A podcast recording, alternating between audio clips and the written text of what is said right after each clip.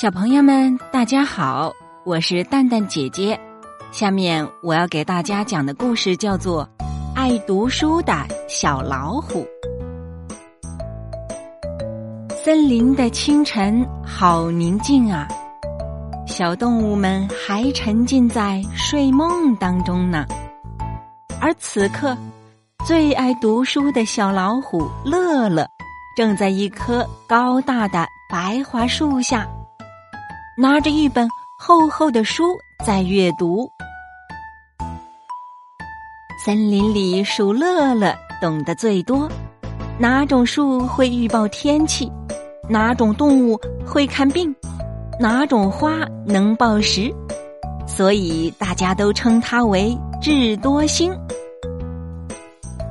正当小老虎看得津津有味的时候，一只小蜻蜓。飞了过来，转了一下眼珠，说：“乐乐，你敢不敢接受我的挑战？我来考考你，好吗？”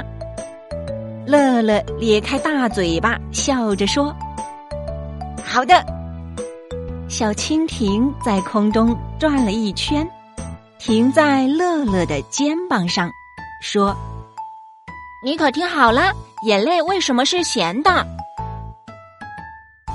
小老虎想都没有想，张嘴就说：“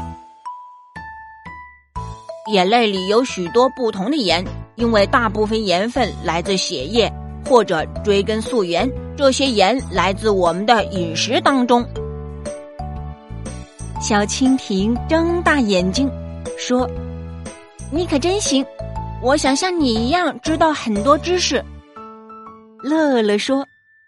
那我们建一个森林图书馆吧，大家把家里的书都捐出来，这样就有很多的书可以看了。小蜻蜓高兴的拍打着翅膀说：“我这就去把这个好消息告诉小动物们。”乐乐也拍拍屁股，自言自语的说：“我要告诉妈妈，把家里的书屋捐出来当图书馆。”森林图书馆在一周后开放了，小动物们白天都到图书馆来看书。大家猜猜谁是图书管理员呢？对了，就是小老虎乐乐。